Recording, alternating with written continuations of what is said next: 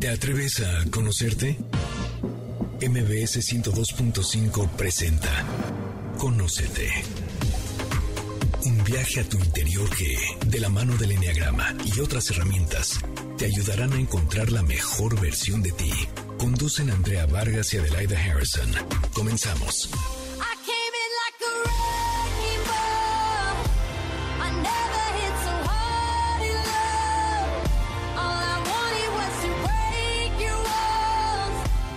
Buenas tardes, esto es Conócete y nosotras somos Adelaida Harrison y Andrea Vargas. Y bueno, la semana pasada nos quedamos picadísimos hablando sobre los pros y los contras de nuestra personalidad hacia nuestros hijos, cómo afecta nuestra personalidad en nuestros hijos. De verdad, es un tema que no reflexionamos y que qué importante es, porque si tú no estás sano, vas a impregnar a tus hijos o les vas a hacer muchísimo daño, pero si tú estás trabajado y eres una personalidad sana, vas a meterle toda la parte positiva de tu personalidad, además que vas a respetar la personalidad de tus hijos. ¿Cómo estás, Adelaida? Cuéntanos que yo me estoy yendo como hilo de media. Es que estamos emocionadas de continuar ese tema. Bien, gracias. Muy contenta de estar aquí como todos los sábados hablando del tema favorito que tenemos, bueno, by far, es Enneagrama.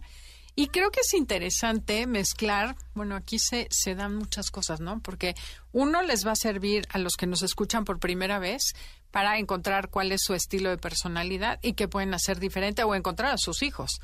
Aunque estemos hablando de papás, vas a identificar la personalidad de los que están cerca de ti.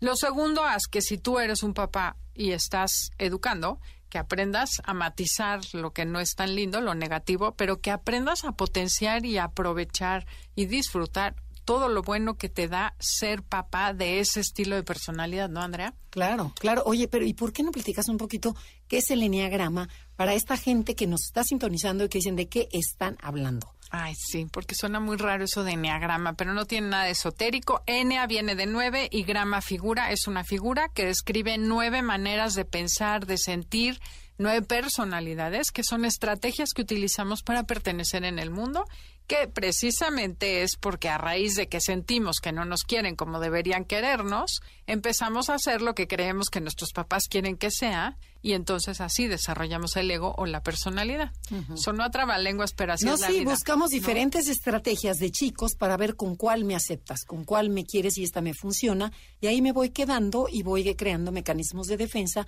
y después digo, bueno, esta es mi personalidad. Y lo que trata el enneagrama es, no, no, no, no, o sea, esta es la estrategia que tú usas, sin embargo, vamos a la esencia, vamos a buscar cuál es tu esencia y ese es el objetivo del enneagrama. Así es, y además, fíjense, papás, que algo que no dijimos la semana pasada, inconscientemente la estrategia que tu hijo usa, por ejemplo, vaya a ser el uno perfeccionista y ordenado, los papás la pegamos y la fomentamos, ¿no? Diciendo, ay, qué bueno que seas tan ordenado, ay, qué rico, contigo no tengo que sufrir. Entonces, pobre niño, de por sí siente que no va a ser querido si no es así. Y tú se lo refuerzas y se lo recalcas cada día que puedes. Entonces, el chiste es darnos cuenta también cuál es la personalidad de mi hijo y tratar de sacarlo de ahí para que desarrolle todos los demás talentos. Claro, ¿y cuál es tu personalidad? Así es. ¿Cómo influye en ella?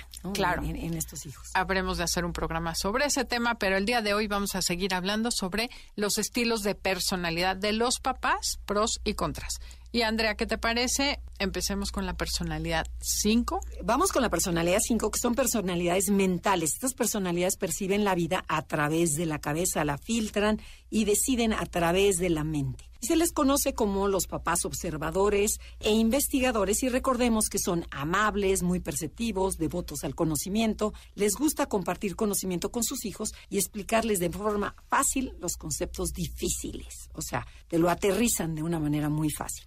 Y tú, Adelaida, cuéntanos, ya que tuviste un papá 5, y bueno, y aparte, cuéntanos un poquito más, ¿cuáles son los efectos positivos de ser un papá 5 hacia tus hijos? ¿Qué te vino bien de tu papá? Pues mira, yo creo que algo muy importante es que son personas que tienen los pies en la tierra, son objetivos y saben mantener esa perspectiva de las cosas, como que no se enredan en emocionalidades. Como no tocan emociones, no las involucran.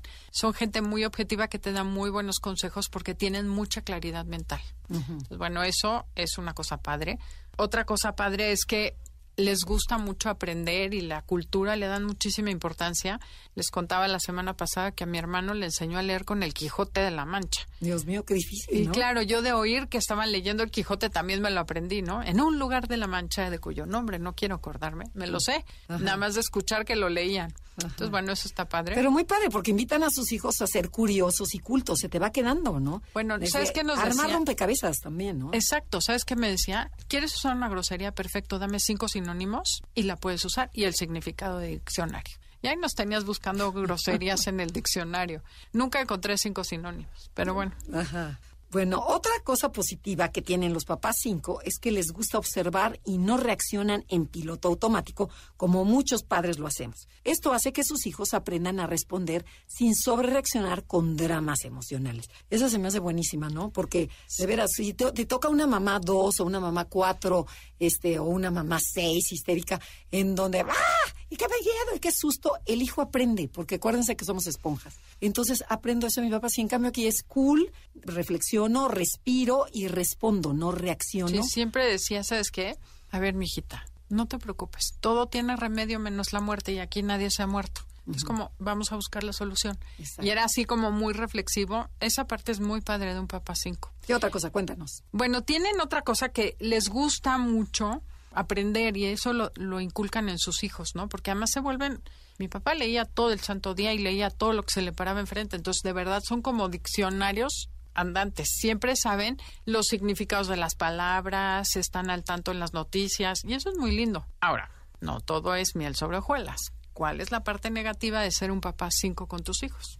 Oye, y también estoy pensando que nuestro productor es un 5. O sea que ¡Ay, sí! Felipe, esta, escúchalo, Felipe, tú que estás produciendo el programa, que eres un papá 5. Entonces, bueno, los efectos negativos de ser los padres 5 son, sus hijos pueden percibirlos como padres fríos, secos, intelectualmente arrogantes y sentirse juzgados e intimidados. O sea, esta aparente frialdad que tiene el 5 y que responden muy parco, sí, no, con pocas palabras, esto hace que el niño a lo mejor le tenga mucho miedo, mucha intimidad, porque dices, no, mi papá no contesta, mi papá es muy callado, mi papá no me abraza, mi papá. Entonces, eso aleja mucho a los hijos. Exacto, y también pues eso, esa dificultad por expresar sus emociones puede ocasionar que el niño no tenga inteligencia emocional o que se sienta totalmente ajeno a su papá.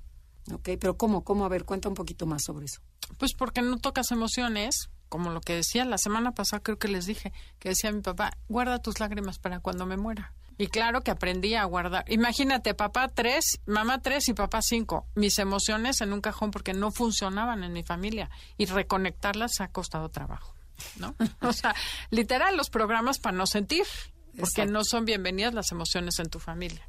Ok, otro que, que sí se me hace muy interesante es que los papás 5 tienden a, a evitar entrar en terrenos emocionales. Por ejemplo, si la hija está llorando, si el hijo tiene un problema, el papá 5 dice, con permisito, yo tengo que hacer trabajo, yo me voy. Entonces sus hijos los pueden interpretar como falta de interés o que no se quieren involucrar. O sea, que dicen, su mamá, arréglenlo con su mamá, tengo un problema, se están peleando, no sé qué. A ver, véanlo con su mamá o véanlo con su papá, de- de- de- de- Oye, depende del 5, ¿no? Y yo ahora subo a ventanear a mi pobre papá. Pero otra cosa horrible es que como necesitan estar solos, les chocan las bolas. Odiaba convivir en Navidad con la gente. Entonces, la Navidad era una pesadilla en mi casa porque éramos mis hermanos, mi mamá, mi abuela y yo. O sea, literal, cuatro gatos, bueno, seis. Pero era súper aburrido porque no le gustaba la bola. Ajá. Y entonces, como hijo, dices, ¿qué onda? Papás, échenle ganitas. Era Navidad. Claro, y te acuerdas lo que nos comentó un invitado 5 que tuvimos, que dijo, eh, tengo cuatro hijos y dice, y siempre estoy en el celular. Y mis hijos siempre nada más se dirigen a mi esposa para todo el fin de semana, para los planes, para lo que les pasó. Y es exactamente eso, dice, porque pues, los hijos tienen como mi papá, le, les vale, le vale gorro nuestro tema, Claro. se dirigen directamente a la mamá. Sí, que dijo, él me voy a morir solo. ¡Qué horror! Tengo que cambiar mi estrategia. Entonces, Entonces, ojos bueno.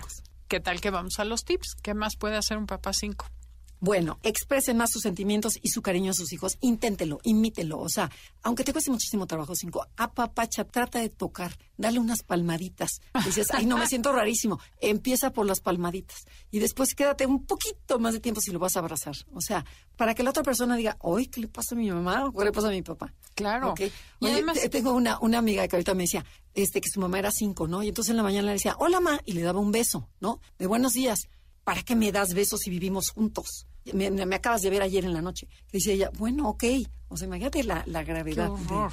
de Qué frialdad. desconexión. Oye, y otra cosa importante es que aprendan a tener conversaciones triviales con la familia, que no siempre que sean cosas cultas y aburridas, porque la vida está hecha de pequeños detalles y eso genera mucha convivencia. Totalmente de acuerdo. Equilibren su observación con participación. El 5 tiende a quedarse en la silla observando el partido en vez de participar en el partido. Entonces, métanse en la pelea, métanse en la discusión, métanse en la vida, porque la vida está ahí. O sea, no hay que observarla, hay que vivirla. Practiquen más escuchar y dejen de pensar lo que van a decir. O sea, involúcrate, como dice Andrea, ¿no? Y no desaparezcan sin dar ninguna explicación de repente, porque los hijos se dan cuenta de todo. No crean que no se dan cuenta de que, ay, mi papá se va y deja a mi mamá con los invitados y desaparece. Ujú, Esa es importantísima, no se desaparezcan.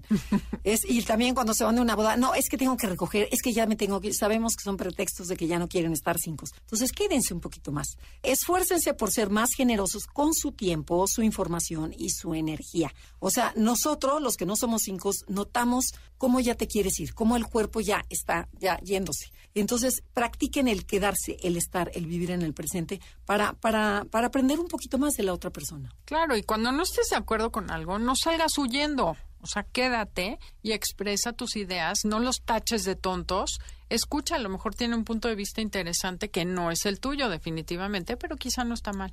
Y otra muy importante, porque no está corriendo el tiempo, es aprendan a diferenciar entre información y conocimiento. Una cosa es acumular datos y otra es experimentarla en sus cuerpos y en sus corazones y conviértanla en sabiduría. O sea, que dices, de veras, lo que siempre dice de la edad, la sabiduría viene de sabor, de saborear, de sentir todo, pero no nada más en la cabeza con la información. Para que sea sabiduría tiene que pasar por el cuerpo Así es. y experimentarla. Y bueno, esto es Conócete y ya se acabó el primer bloque. El tema del día de hoy es pros y contras de ser padres de acuerdo a tu tipo de personalidad. Si les gusta el programa, lo pueden descargar en cualquier plataforma digital, Himalaya, Spotify, iHeartRadio, bueno, miles, creo que estamos miles, ¿eh? Pero sí, lo suben aquí amablemente, Janine, en todas las plataformas digitales que se encuentren. En Instagram, Instagram y Facebook nos encuentras como Enneagrama Conócete. Danos like. Ya estamos de regreso. Síguenos en Twitter, arroba NAConocete. Ya regresamos, esto es Conócete y nosotras somos Adelaida y Andrea y estamos hablando sobre el efecto que tiene tu personalidad en tus hijos, tanto positivos como negativamente. Nos quedamos en la personalidad 6, conocida como los padres cuestionadores. Estos padres son personas leales y comprometidas, muy amorosos y dedicados con sus hijos. Hay dos modelitos de papá 6. Pueden ser catastróficos y siempre estar escaneando el peligro en todas las situaciones, lo que genera ansiedad en sus hijos. O bien pueden enfrentar el miedo de manera frontal y ser demasiado asertivos y apabullar a sus hijos. El de, a ver, a ver, ¿qué, qué, qué te pasa? ¿Qué quieres? ¿Qué no sé qué? O sea, puede haber esos dos tipos de seises. La mayoría de los padres seis son una mezcla de ambas actitudes. ¿Ok? Yo soy el seis más, más agresivón. ¿Ok? Pero bueno, cuéntanos, Adelaida, ¿cuáles son los efectos positivos de ser papá seis? Bueno, una hijos? cosa bien padre es que transmiten la perseverancia a sus hijos, ¿no? Y además, de verdad, los hijos pre- perciben una gran lealtad y solidez de parte de ellos porque los hacen sentir seguros y protegidos. O sea, el 6 es leal de entrada y va a estar siempre pendiente de sus hijos. Ok, algo que tienen muy padre los papás seis es la chispa y el ingenio que hacen que su familia haya buen humor y calidez. O sea, porque siempre el seis tiende a ser divertido, porque va a imitar, va a imitar sus miedos, va a exagerarle, entonces todo el mundo se va a burlar del seis. Entonces eso lo hace muy simpático, eso les gusta a la familia. No, además, teníamos un vecino 6 con el que hacíamos ronda y llevaba a los niños a la escuela. Y bueno, era el típico que se paraba en la farmacia a comprarles un chicle o cuando abrieron una tienda de cafés, se iba y se cruzaba los puentes de así cuando los abrieron. Ajá. Y si nos vamos 10 minutos, les compro un café. Se iban a la tienda donde vendían el café, regresaban a la escuela con café, o sea, eran los más felices. Es muy divertido, el 6 es funny. pero yo creo gracioso. que tu amigo Fernando tenía una a las 7, porque esa parte de irse así, yo creo que sí era 7. Y bueno, como son padres miedosos, creen firmemente que la unión hace la fuerza, por lo que son personas gregarias. Son junto con los nueve los que amalgaman a las familias y a los amigos. Es el que va a juntar el de que juntitos nos sentimos más seguros. Eso es padrísimo también de ellos. Son los que creen en la tribu, ¿no? Ajá. Pero ¿cuál sería el efecto negativo de estos papás nerviositos e indecisos? Que tam- no todo es miel sobre hojuelas, como siempre decimos. Su excesiva preocupación puede asfixiar a sus hijos o generar rebeldía en la adolescencia, porque haces hijos excesivamente miedosos o inseguros o excesivamente rebeldes. Y su indecisión puede hacer que procrastinen mucho y que le den mil vueltas a las cosas, lo que puede ser frustrante y volver loca a la familia. Dice, ya, decídete, papá. ¿Vamos o no vamos? ¿Compramos o no compramos? Déjeme verlo, déjeme hacer números, déjeme pensarlo, déjeme no sé qué. O sea, esta es la parte que, bueno, nos vuelve locas a todos los que vivimos con los seis. Ahorita estoy pensando, y yo no soy seis, mi hijo es seis, pero en la familia tenemos un seis, un cuatro y un nueve. No, no, decidir qué vamos a comer a veces puede ser una pesadilla. ¿O qué restaurante quieren escoger? Exacto. Sí, sí, sí. Es complicado, pero bueno, eh, como papá te toca tomar la decisión. Su deber es tan grande que les provoca a los hijos, así como les dan miles de reglas, obligaciones y generan demasiadas restricciones en la familia. Se puede confundir con un uno, ¿no? Claro, es que el miedo que tenemos los seis hace que seamos así, que haya muchas reglas y que no se rompan, pero por este miedo social. Sí, tiene como mucho ritual, ¿no? De que no, es que a las siete tienes que levantarte, a las seis tienes que hacer, tienes que hacer, o sea, como, como mucho superstición, yo creo. Claro. Si no lo hago así, va a pasar algo malo. Totalmente. Y luego, la ansiedad y constantes miedos o catastrofismos que tenemos los papás seis pueden ser sofocantes para nuestros hijos o les podemos transmitir este miedo, porque no vaya a ser que se caiga el avión, no vaya a ser, agárrate bien de la resbaladilla, Eh, pero cuidado, cuidado con ese hoyo, pero cuidado con quién sabe qué. Entonces, haces niños seis, haces niños miedosos. Sí. O sea, aunque tengan otra personalidad, tu miedo lo estás transmitiendo al mil. Claro, Entonces, y entonces, ¿qué podríamos hacer A ver, diferente? dinos algunos tips. Bueno, lo primero, confiar en ti y en tus hijos. No te preocupes de tanto por su seguridad, porque de verdad los vuelves miedosos y confía en el universo, que no les va a pasar nada. Como dicen, si te toca, aunque te quites, y si no, aunque te pongas. Y otra es, tú como papá seis, observa cómo tu lealtad puede cegarte a la realidad de la situación y llegar a ser injusta. Indaga y haz más preguntas antes de emitir un juicio, porque una vez que dices, no, es que yo creo en esta persona, no, cuestiónala, cuestiónala. No necesariamente tienes que ser leal. Otra cosa muy padre es que empieces a buscar motivos para confiar en vez de razones para desconfiar. Bueno, importantísima. O sea, ¿por qué sí y no, por qué no? no? Exacto. Sí, mi marido siempre me dice, ¿pero por qué siempre pones no al principio? y le digo, pues es que es parte de mi personalidad. bueno, aunque dudes y sientas miedo, ve hacia adelante con fe y entusiasmo. Eso siempre le hemos dicho, que el miedo desaparece una vez que estás, entras en la acción. Oye, y otra cosa, como decías tú, eso de por qué le pones el no, por qué dudas tanto. Está padre que uses tus dotes de abogado del diablo, pero con la intención de ayudar en vez de ponchar el globo compulsivamente. O sea, hay que balancear. Es buenísimo porque yo tengo que decir que yo ahora ciegamente confío en Andrea. Le digo, ¿confías en esta persona, sí o no? Como que sí tienen una intuición muy especial, pero no hay que exagerarla, Exacto. porque entonces ya se vuelve como un obstáculo enorme. No, mejor no hacemos esto. No, mejor no invitamos al otro. No, mejor no sé qué. Exacto. ¿No? Exacto. No, totalmente de acuerdo. Y tengan mucho cuidado como papás en lo que se dicen diariamente a sí mismos. Qué miedo, no puedo, es muy difícil, no voy a poder. Tus palabras son órdenes para tu cerebro. Entonces, ojo con lo que nos decimos. Una cosa muy fácil de hacer para los papás, sobre todo que tienen niños chiquitos, compara lo que haces tú con lo que hacen los demás. Y eso te va a ayudar a poner en control y no exagerar demasiado. Pero bueno, Andrea, tenemos que ir a la siguiente persona. Vámonos con la personalidad 7, conocida como los padres entusiastas o aventureros. Recordemos que son papás llenos de energía y optimismo. Buscan hacer cosas divertidas con sus hijos, disfrutan jugar con ellos y planear muchas actividades. Cuéntanos cuál son la parte positiva de ser padres ingeniosos y divertidos, Adelaida. Bueno, es increíble porque son divertidos. O sea, mi hija siete, un día cachó a su hijo que se cogió el un decitín, esa pomada para las rosaduras. Ajá. Tenía un año y medio y era un bote enorme. Se lo embarró en la cara, en la cabeza, en el pelo y feliz lo dejó y le sacó video. Ajá. Decía, yo lo hubiera matado a la primera. Sí, aprovechó, ¿no? Dijo, pues Exacto, ya que... dijo, qué divertido, qué padre. Entonces, ese, ese entusiasmo hace que sus hijos pues aprendan a ser creativos, se diviertan, usen como todo, se, se la pasan muy padre. Eso es increíble. Ok, su gran energía y también optimismo motiva a sus hijos a superar cualquier reto de la vida para seguir adelante. Igual de que vamos, no, si te caes, levántate. O sea, vamos siempre a ver el lado positivo. Así es. Y bueno, son súper creativos, tienen mucha imaginación, enriquecen la vida de sus hijos, les cuentan anécdotas, chistes del pasado, del futuro. Ahora sí que tengan mucha imaginación, ¿no? Sí, no, no, no, te juro, mi papá, que era un siete de catálogo, todo el tiempo nos hacía soñar. O sea, pero a ver, imagínate, ¿cómo sería el castillo? Y bueno, imagínate, y pero desde la carretera, ¿no? Que nos íbamos a los viajes porque no existían aviones o no teníamos la economía. Entonces, todos nos íbamos a Estados Unidos en, en, en, en carretera, en coche. Entonces, para que todo... 20 horas. cu- cu- 20 horas. sí. ¿Cuánto falta? ¿Cuánto falta? Entonces, para eso cre- hacía juegos y creaba y decía, el primero que vea, el primero que no sé qué, el primero que me cuente. Entonces, ahí la imaginación de todos y el juego se desarrolló al. Esa parte la tienen muy padre. Y bueno, como aman la vida y la libertad, motivan a sus hijos a que exploren el mundo, que salgan adelante y hagan cosas diferentes, ¿no? Y eso es muy padre.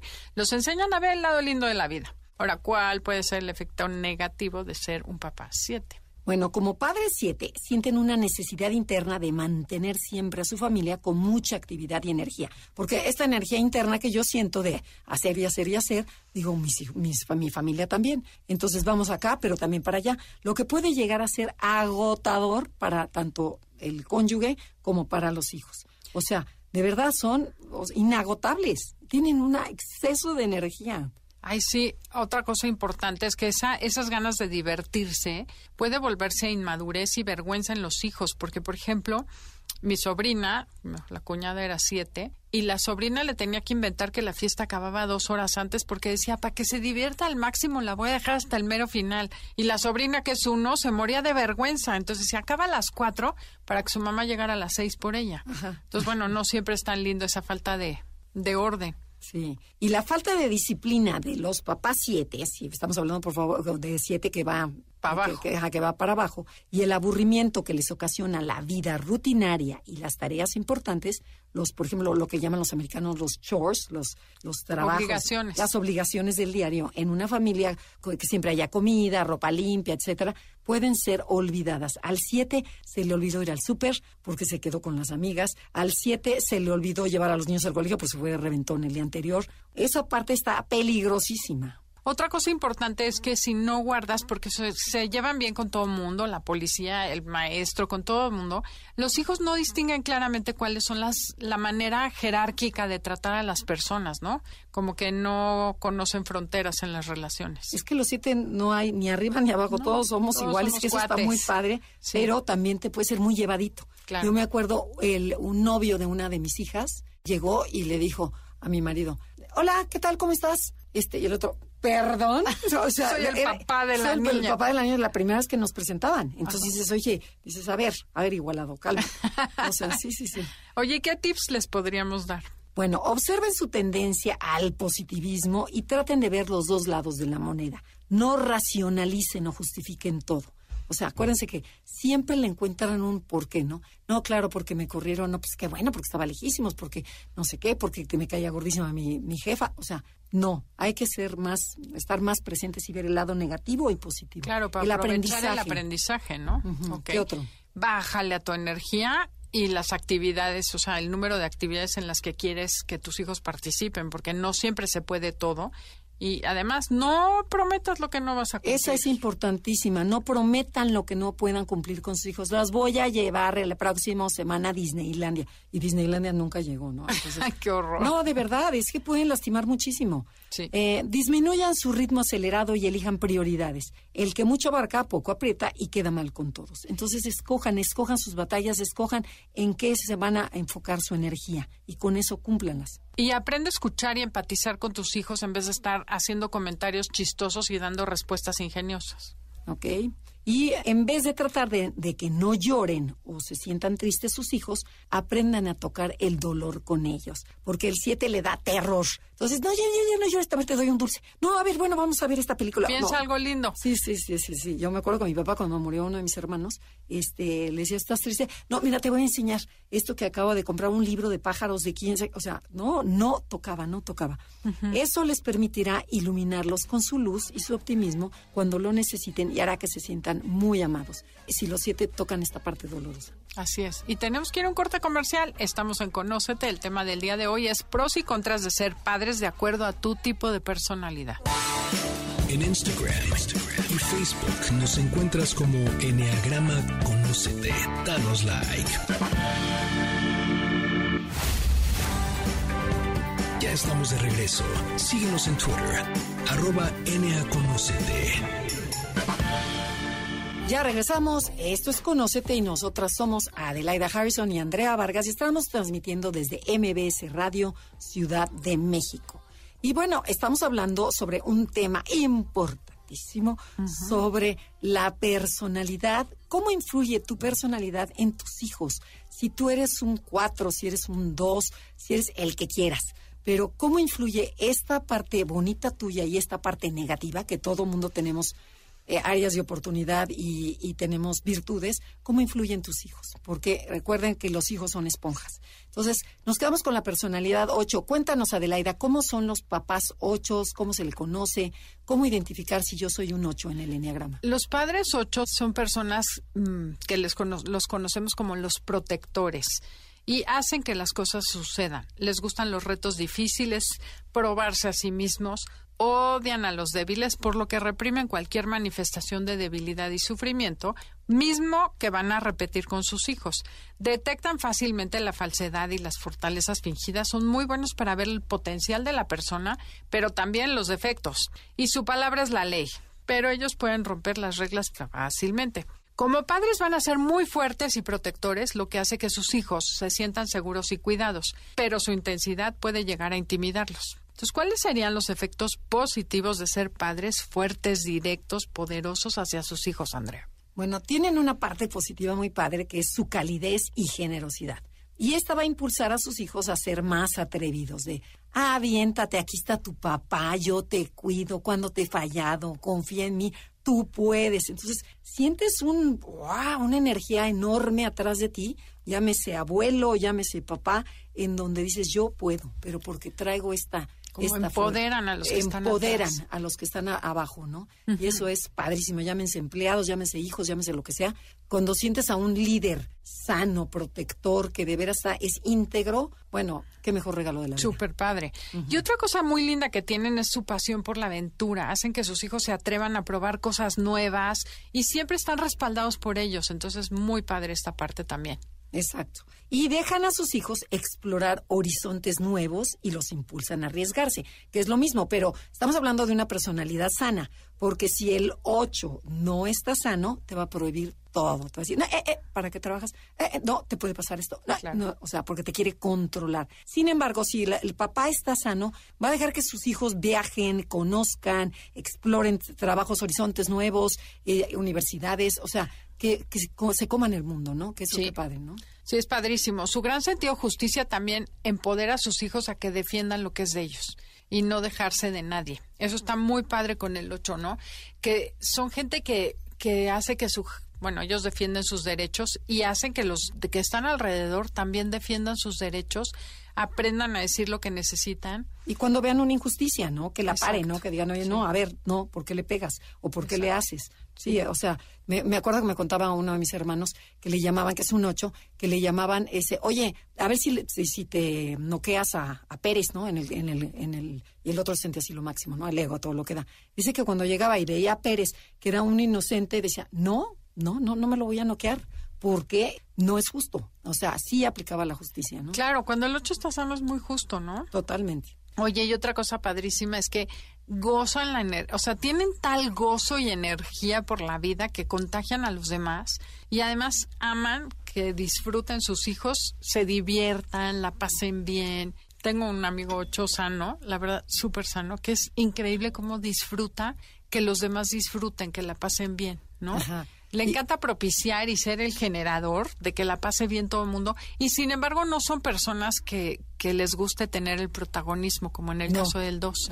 ¿No? Como que gozan que los demás gocen. Pero y además, bueno, yo conozco también otro papá 8 muy cercano en donde canta, ¿no? Entonces, cuando está de buenas, por supuesto, ¿no? O sea, la parte positiva. Entonces, pero amanece cantando y habla, saluda a las personas de servicio y qué tal y cómo está todo el mundo y jaja. Y bueno, y mete una energía y qué vamos a comer el día de hoy, a ver qué nos va a preparar doña Margarita. Este, entonces, pero a todo mundo los, los empodera, a los hijos, qué vamos a hacer el día de hoy porque es un día divino que Dios nos regaló, que, o sea, que dices, bueno, que, o sea, esta energía y la Navidad y todo es padrísimo, pero cuidado cuando estén Claro, cuando están de malas. Pero, pero su energía positiva es lo máximo. sí, son increíbles. A mí me encanta la energía 8.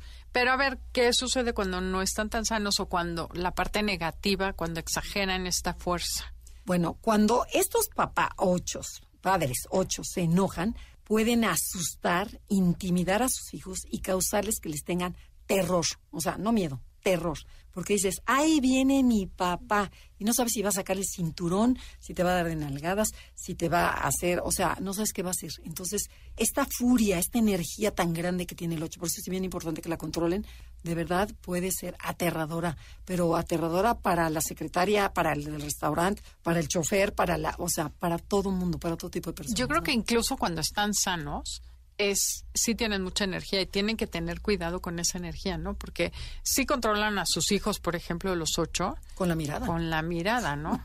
Entonces sí son. o con un manotazo, o sea, o con algo que dices, a ver si se te de queda algo, tú que eres un ta, ta, ta. O sea, dices, no, no, no. Sí, fíjate que yo tengo una alumna ahorita que ella es siete y él es ocho. Y entonces en el curso que estoy dando de educación con el grupo que me tocó, y se voltea ella y dice, es que yo soy un barco porque mi esposo es súper duro. Entonces dice, y ella es la 8. Ella es la 7 y ah. él es el 8. Pero el 8 es tan duro y tan rígido que entonces dice, yo soy súper barco. Si él fuera más, más flexible y menos exigente y menos duro, y tuvieran menos miedo, yo no estaría tapándoles y haciéndoles, fomentando. Hay muchos problemas de comunicación en la pareja o de autoridad por este motivo, porque el 8 es súper duro y puede ser un poco apabullante. Totalmente. Cuidadito, ¿no? Sin el un poco. Apabullante. Exacto. Y fíjense, cuando los papás ocho están estresados, eh, me decía una, otra alumna me decía, es que dicen que decía, ahí viene la bruja. O sea, se aíslan de la familia. El ocho tiende a esconderse. Se va a su cueva, se va a su recámara, se va a su oficina y no quiere hablar con nadie. Entonces, ahí aguas porque de verdad no hay que acercarnos al ocho. Claro. O sea, es como un volcán. Cuando esté aventando piedras ni te acerques. Y bueno, como padres ocho también les cuesta mucho trabajo entender que sus hijos no entiendan o no se avienten, porque no soportan ver la, la debilidad en sus hijos ni en ellos. O sea, el problema del ocho es que no quiere ser el vulnerable y débil. Entonces, como no puedo ver mi vulnerabilidad, no soporto que mi gente sea débil o vulnerable. Y entonces pueden ser muy crueles en su intento por hacerlos fuertes. Sí, no, por ejemplo. el señor de la comida, Andrea, el 8, que metía a su hijo y decía, no te va a pasar nada en el agua. Y que lo, ahogaba él. No, por mentiroso, lo metía en la cabeza es a ver si eres mariquita. Y otra vez lo metía. Dios qué horror. No, o cuando ves que tu hijo no se defiende como tú te defenderías, porque a lo mejor el hijo es un 5 o a lo mejor es un 6 miedoso. Y el 8 le da mucho coraje que no tenga esa fuerza. Entonces, después de que acaba el pleito, lo agarra, le pega y le dice, a ver si así aprendes, a ver si tienes cómo defenderte, porque pareces niña. Entonces, los trauman. Claro. O sea. A mí me tocó una, una escena horrible en una escuela. Digo, es un exceso, obviamente, pero un niñito que era súper buleador con toda la, todos los chavitos. Y ya metiéndonos un poco en la historia, resulta que la mamá le había dicho, una mamá ocho, que le dijo, si te vuelve a pegar a alguien, lejos de que te venga a defender, te voy a dar dos veces yo lo que te dieron en la escuela. Eso es muy común. Entonces, claro que se volvió un buleador, pues si tiene más miedo a su mamá que a la escuela. Claro. Entonces, tengan cuidado. Pero bueno, ¿qué tip le podemos dar a estos papás de mecha corta, que son increíblemente padres, pero cuando pierden el control? Bueno, lo primero es frenen, aguanten hasta 10 reflexionen y digieran la información antes de tomar una decisión impulsiva. Sabemos que los ocho son viscerales y que no, no, que la información es directa en el cuerpo y de ahí sale. Entonces lo importante es retener esta información y no actuarla, sino reflexionarla, digerirla y después actuarla de una manera adulta y asertiva, para no lastimar, ¿no? Claro. Y eso mismo de la energía, aprenden a usarla como para construir, para impulsar, en vez de regañar y destruir, ¿no? Y oprimir y controlar a la gente que quieres, sobre todo a tus hijos. Sí, a lo mejor en el momento de sacar el cinturón, que dices, tráeme el cinturón. Yo tenía uno que decía, tráeme cuatro cinturones y escoge a ver cuál, cuál te quieres que te pegue. dices, Dios mío. ¿Qué? Ay, qué horror. Este, entonces, si el niño aterrado, dices, a ver, tranquilo, hay otras maneras. No a fuerza es la fuerza, no es la correcta. Entonces es, de verdad, cuiden esta energía. Para mi gusto el problema del 8 es la energía, el exceso de energía. Exacto, que no se da cuenta del impacto que tiene tanto positivo como negativo su energía en los demás. Entonces que se dé cuenta para que la aprenda a regular.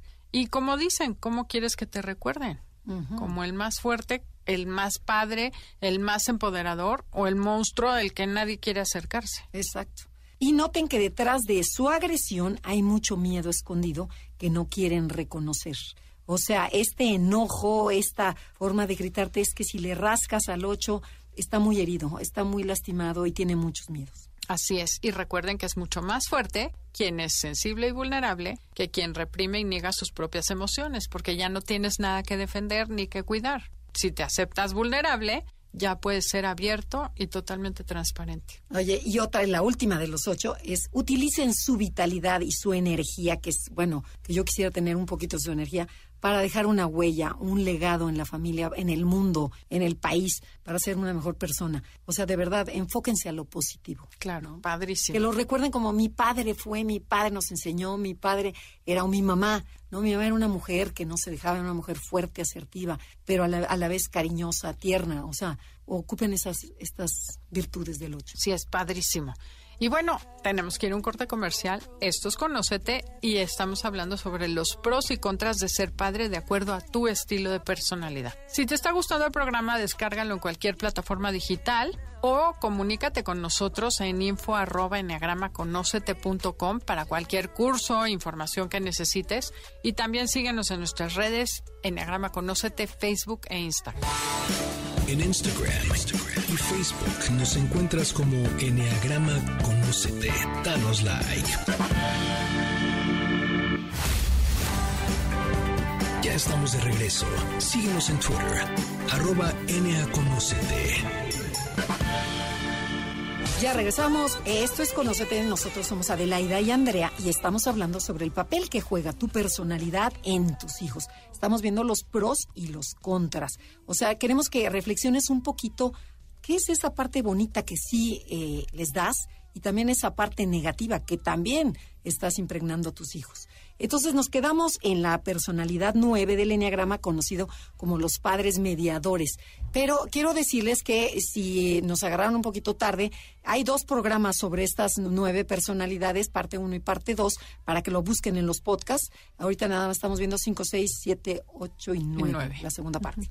Ok, entonces, bueno, estos padres mediadores, recordemos que son padres muy a gusto, flexibles, adaptables, con muy buena oreja, saben meterse eh, fácilmente al mundo de sus hijos, les gusta la armonía y suelen tener familias en donde no hay pleitos. Evitan los conflictos, los juicios y casi siempre son jueces imparciales. Así es, pero también tienden a olvidarse de sí mismos, de sus gustos y sus opiniones y a reemplazarlas por las de los demás.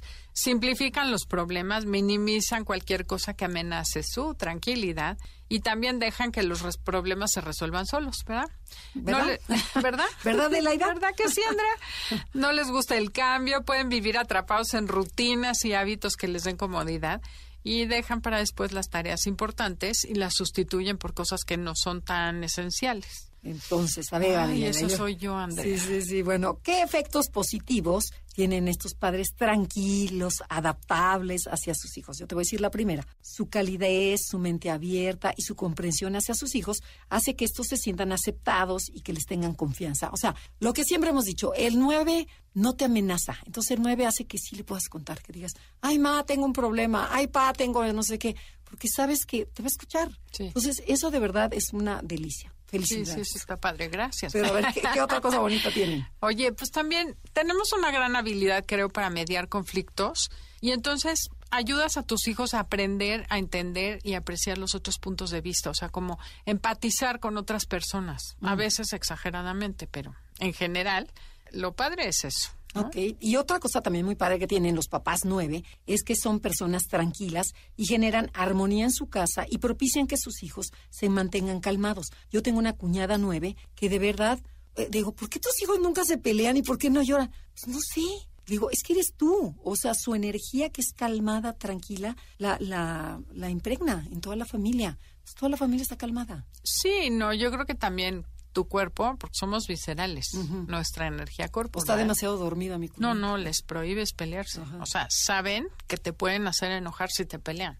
Eh, un día me lo dijo un cuate, me dijo, no, es que tú controlas con el cuerpo. Y claro, o sea, desde que nacen saben que no se vale gritar, no se vale pegar, y eso tampoco está lindo. Ok. ¿Qué otra cosa bonita? Cosas bonitas. Son personas o somos amigables y nos acercamos a nuestros hijos. O sea, somos como muy de buen modo, pues, ¿no? Y entonces no presionas a los niños, no te tienen miedo en general. o sea, a veces ni tantito miedo, ¿verdad? Que caería de lujo. ¿Verdad que le gustaría que tuvieran tantito miedo? Decir, ah, mi mamá no es, no, hombre, es un barco, no, hombre. Exacto. Sí, no, la verdad es que eso sí es importante, o sea, sí es padre, pero a veces creo que se te pasa la mano porque puedes perder ese, esa jerarquía, ese límite, ¿no? Como que te vuelves... algo también, también que tienen muy padre ustedes es que esta cercanía que tienen con los hijos hace que ellos se sientan seguros, aceptados y sientan un amor incondicional, ¿no? ¿Sabes qué cuento con mi mamá? O sea, en las buenas, en las malas, mi mamá es a gusto. Entonces, cuento con mi mamá. Mi mamá va a ir a, ver el show de los niños, mi mamá va a ir a, recoger. A llevar a los nietos el primer día de clases a dejar sus libros. Exactamente, porque la mamá nueve es incondicional porque no puede decir que no. O sea, esas son las cosas bonitas en apariencia. Oye, ya me enamoré de mi personalidad, Andrea, la haces parecer muy linda. Pero no, no, no, no, para nada. A ver, cuéntanos, ¿cuáles son los efectos negativos de ser nueve hacia tus hijos y que tú hayas cachado y les hayas metido? Pues mira, este, el de que los papás nueve con tal de que te dejen en paz, te vuelves muy permisivo y puedes ser súper barco. En mi caso yo no soy barco, ni fui barco nunca, la verdad yo sí era como una rigidita, como brocheta de camarón. Tenía mucha la uno. Tengo. Pero puede ser un peligro. Pero sabes que sí me doy cuenta que digo que sí, sin pensar y escuchar. Eso sí, sobre todo hablando por teléfono, estoy trabajando y llegan y sí, sí, sí, después, mamá, me dijiste que sí, yo. ¿Cuándo? ¿Cuándo? O sea, ni siquiera piensas y das permiso no escuchas y como muñeco de taxi dices que sí. Eso sí me lo cacho. Y puede ser un gran peligro por no decir no. Claro. O sea, sí, aguas papás nueve. Sí, por supuesto. Un puntito negativo de los papás nueve es su manera de posponer decisiones o procrastinar. Pueden afectar las oportunidades de sus hijos. Otra cosa, lo veo, eso sí lo veo un poco en lontananza. Gracias. Será que también mis hijos ya están a lontananza. Pero bueno, como nueve nunca ve, nunca o rara vez expresas el enojo abiertamente y de repente puedes explotar y asustar y confundir a tus hijos. Yo, por ejemplo, como nueve he tenido, ¿te gusta así de esos? De, esas de... ¡Ah! Sí, sí. Me acuerdo de dos. Dos veces en mi vida. Pero una fue con mi hija de cinco años, que me acuerdo de verla, de las cosas que más me arrepiento como mamá, es haberla zarandeado, que no entiendes. Una pobre niña de cuatro o cinco años, que dices, ¿por qué le hice eso?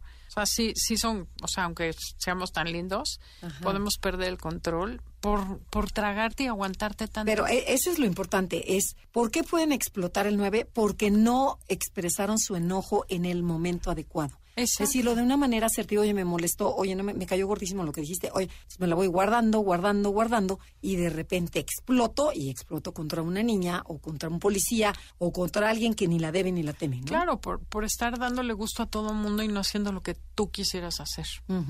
Y otra que se parece mucho a las que has dicho es la tendencia a evitar el conflicto o a posponer decisiones desespera y enoja a sus hijos y hace que los vean sin autoridad propia. Que dices, ay, bueno, ya mamá, yo mi mamá, mi mamá es nueve y yo le tomaba una parte que decías, ya, decídete. O sea, la veía como como blanda y a mi papá lo veía muy seguro y a mi mamá muy blanda. Entonces mi, yo me dirigía a mi papá. Luego mi mamá tomó un curso de desarrollo humano y salió la nueve. La nueve que llevaba adentro. Exactamente. Oye, sí es cierto. Eso puede ocasionarle mucha incertidumbre. Mi hijo una vez me dijo una cosa que me dejó marcada. Ay, si tú ni me digas. Tú eres nada más la, la chichincle de mi papá o algo así, como diciendo, tú solo haces tú no tienes autoridad. Y dije, no. Y es que sí, acuérdense claro, que el 9, sí era cierto, ¿eh?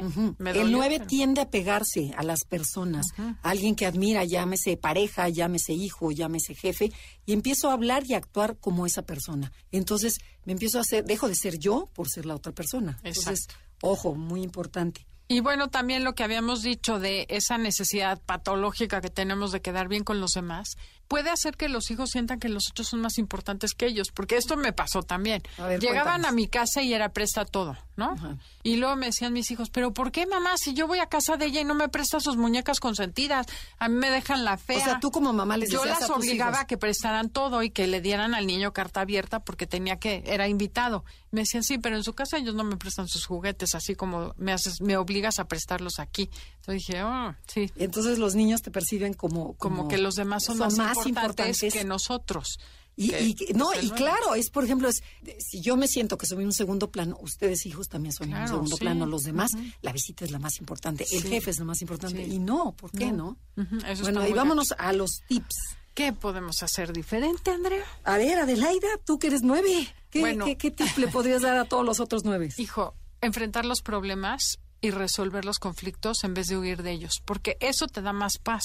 En vez de dejarlo crecer a espacios agigantados, enfréntalo en el momento que se presente y te ahorras muchos problemas después. Perfecto. Otro tip que les podemos dar a los papás nueve es, fíjense metas, estructúrense, no pierdan tiempo en trivialidades y terminen lo que empiezan. Y algo que yo me acuerdo que siempre decimos en los cursos es que, por ejemplo, si tienes muchas prioridades, porque el nueve no tiende a, priorizar, sino que para él todo es importante, agarren, tomen la más, la que más trabajo les cueste. O sea, algo, por ejemplo, hablar con, con mi cuñada, ¿no? Que, y lo traigo, hablar con mi cuñada, hablar con mi cuñada, y pasa un día, y pasa otro. Dices, empieza con el que más te cuesta trabajo. Y entonces ahí después ya te vas con los otros. Van a sentir un alivio delicioso. ¿Qué Claro, y además, pues aprendan a decir que lo que piensas y establecer límites, ¿no?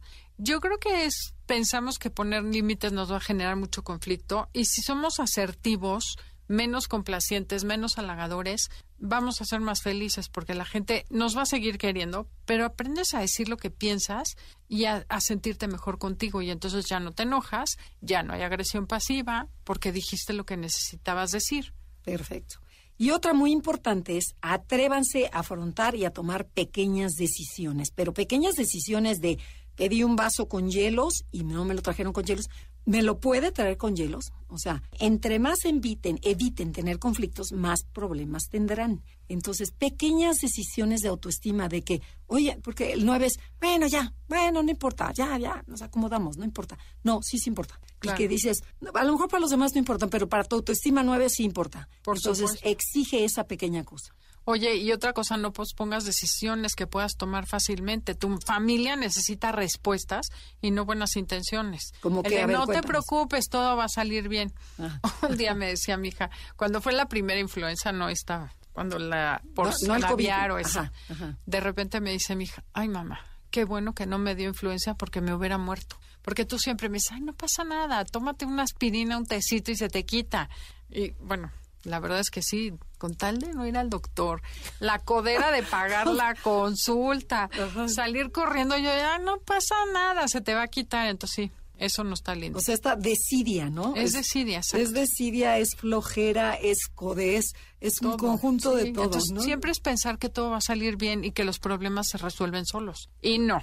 Y bueno, Y la última. Expresen y defiendan sus metas y sus opiniones en forma directa y concreta, sin devaluarlas a través del chiste y comprometiéndose seriamente con ustedes mientras actúan. O sea, el típico que, por ejemplo, que traigo un problema y dices, bueno, que ya lo voy a contar. Y empiezo, y, y luego ya me río. Y dices, pues, ¿era de verdad o no? Porque como que se está burlando de ella. No, hay que hablarlo asertivamente, directamente y con la seriedad que merece, ¿no? El Claro. problema. No, y pedir, atreverte a decir, oigan, estoy triste, échenme la mano. Eh, porque estoy triste. Ay, yo sí, a veces estoy triste. O sea, pues no, ¿no? O sea, Eso, eso es muy, muy avanzado ya para un 9. Pero vale la pena, te sientes mejor.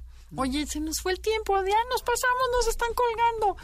Este, entonces tenemos que despedir. Les agradecemos mucho que hayan estado con nosotros el día de hoy en Conócete con el Enneagrama. Somos Andrea Vargas y Adelaida Harrison y los esperamos el sábado que entra a las 12 del día aquí mismo. gracias a todo el equipo de producción, Felipe, Yanín, Beto, y ojalá que hayan aprendido un poco más sobre este tema tan interesante que es el Enneagrama. Hasta la próxima.